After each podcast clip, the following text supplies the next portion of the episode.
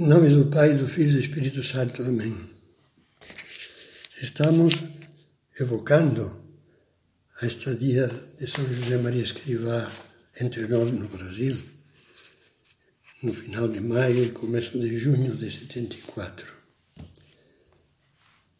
Comentamos alguns episódios que podem despertar em nós uma boa meditação, coisas breves eu algumas vezes tenho chamado a estes episódios que redigi já faz dois ou três anos, tenho chamado Fioretti, florzinha de São Francisco, florzinhas, como aquelas florzinhas, claro, são maravilhosas, muito mais extensas, de São Francisco.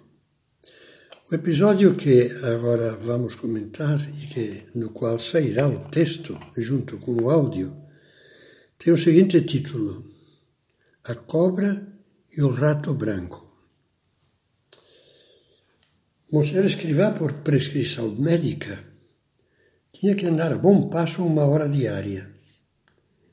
Para amenizar esse dever que a repetição podia tornar monótono, nos primeiros dias da sua estadia no Brasil, procurou-se que fizesse a caminhada em lugares amenos e interessantes de se conhecer. Para o dia 30 de maio foram escolhidos os jardins do Instituto Butantan, colados à cidade universitária.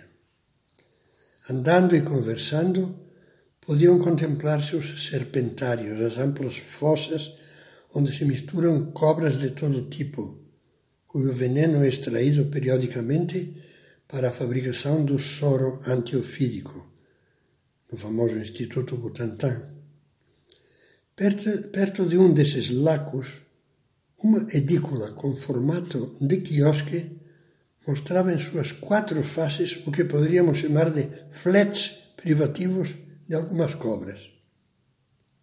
Através de um vidro de segurança, o espectador podia contemplar lá um espécime interessante de réptil venenoso. Um desses flets chamou a atenção dos caminhantes. Repousava nele perfeitamente imóvel uma gorda serpente cascavel. No mesmo local estava evolucionando na maior paz um ratinho branco. Ora erguia a cabeça, mostrando a ponta rosácea do nariz a tremular, ora farejava um canto, ora iniciava um surto de corrida ia passando tranquilo uma e outra vez por cima da cobra. Confiante demais, subiu no corpo da cobra e aproximou-se da cabeça do bicho mau. Foi fulminante. Numa investida rapidíssima, a cascabela abocanhou-o e a aventura do ratinho terminou ali. Como nas fábulas clássicas, São José Maria tinha observado atentamente a cena. Quando aconteceu o desfecho previsível, comentou só com pena. Ele pediu, em espanhol, como ele falava, se lo ha buscado. Mais adiante, evocando o episódio, extraiu-lhe o simbolismo espiritual, aplicando a atitude lamentável do pobre cristão que luta, luta, mas não sabe fugir da ocasião, da ocasião de pecado cristãos de boa vontade que não se decidem a esforçar-se por melhorar, por vencer erros, pecados e defeitos e por adquirir virtudes.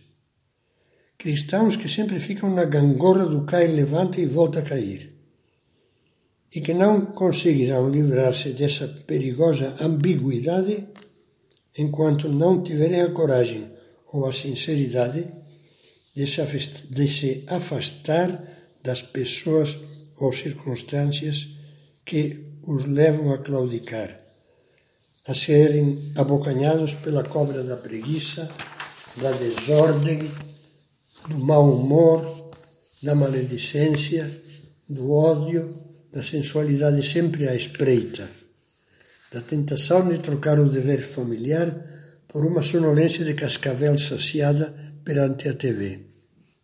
Não pode haver vida cristã sem luta. Nesse mesmo dia 30 de maio, Não sei se por causa do ratinho. São José Maria falou à tardinha a um grupo de estudantes da necessidade de lutar. Animava-os. Eu tenho que lutar como vocês, da mesma forma. Experimento as mesmas paixões, as mesmas más inclinações. E tenho também, como vocês, como todos os homens, uma chamada de Deus. Há algo de grande, de nobre, de divino que me diz: porta-te bem, vence-te a ti mesmo, procura servir os outros e trabalhar com o pensamento voltado para o bem de todos. Que São José Maria nos ajude a compreender essas suas palavras e a vivê-las.